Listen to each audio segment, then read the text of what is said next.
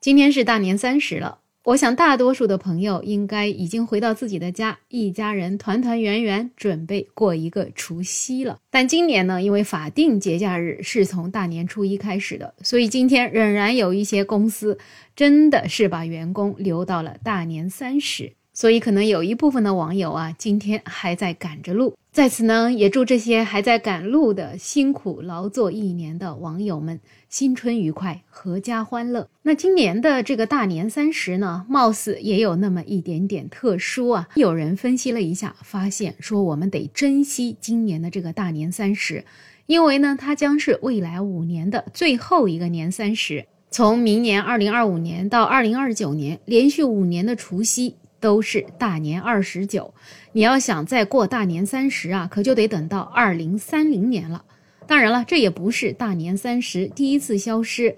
从两千年开始算起呢，一共有八年都没有大年三十，分别是两千年、两千零一年、两千零三年、两千零六年、二零一二年、二零一三年、二零一六年和二零二二年。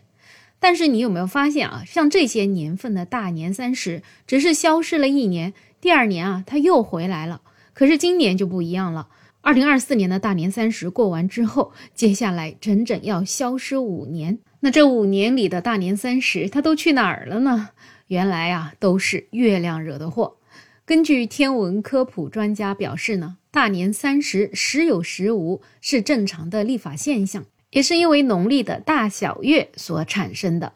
根据中国天文学会会员、天津市天文学会理事杨静介绍呢，我们国家的农历中的月是按月亮盈亏圆缺变化的周期定义的，所以呢，也称它为朔望月。这个也源于我国的历法规定，将完全看不到月亮的那一天定为农历初一，所以也称它为朔；看到满月的那一天称它为望。可能出现在农历十四、十五、十六，甚至十七，再到下次朔的日期就为下一个月的农历初一，这样子呢，一个完整的周期就是朔望月。当然，我们大家可能也都知道，因为月球、地球、太阳之间的相对运动是自然节律，所以朔的确定呢，就要根据月亮和太阳的真实位置来确定。朔的时刻可能落在一天的任何时间。所以呢，每个朔望月也是不一样的。一个朔望月的平均长度是二十九点五三零六天。那我们当然都知道，一个月啊，你肯定是个整数，总不能一个月还带个小数点儿吧？所以呢，有的时候呢就是小月二十九天，有的时候呢就是大月三十天。而大小月的出现呢，也并不是一大一小这样的间隔排列。也有可能出现连续几个大月或者连续几个小月的情况，因为这样的道理啊，那如果腊月正好就是个小月，那大年三十当然就只能暂时缺席了。而根据历法呢，从二零二五年到二零二九年，腊月到正月之间的天数啊都是小月，所以呢就出现了连续五年的除夕大年三十集体消失的特殊情况。而再往后的二零三一年和二零三二年，以及二零三九年到二零四一年的三年时间呢，大年三十也会持续隐身。但虽然大年三十会消失，但是不管是二十九还是三十，除夕呢都是一直都在的。所以其实虽然说要去珍惜这个大年三十，但是有它没它，似乎对我们的生活也没有太多的影响。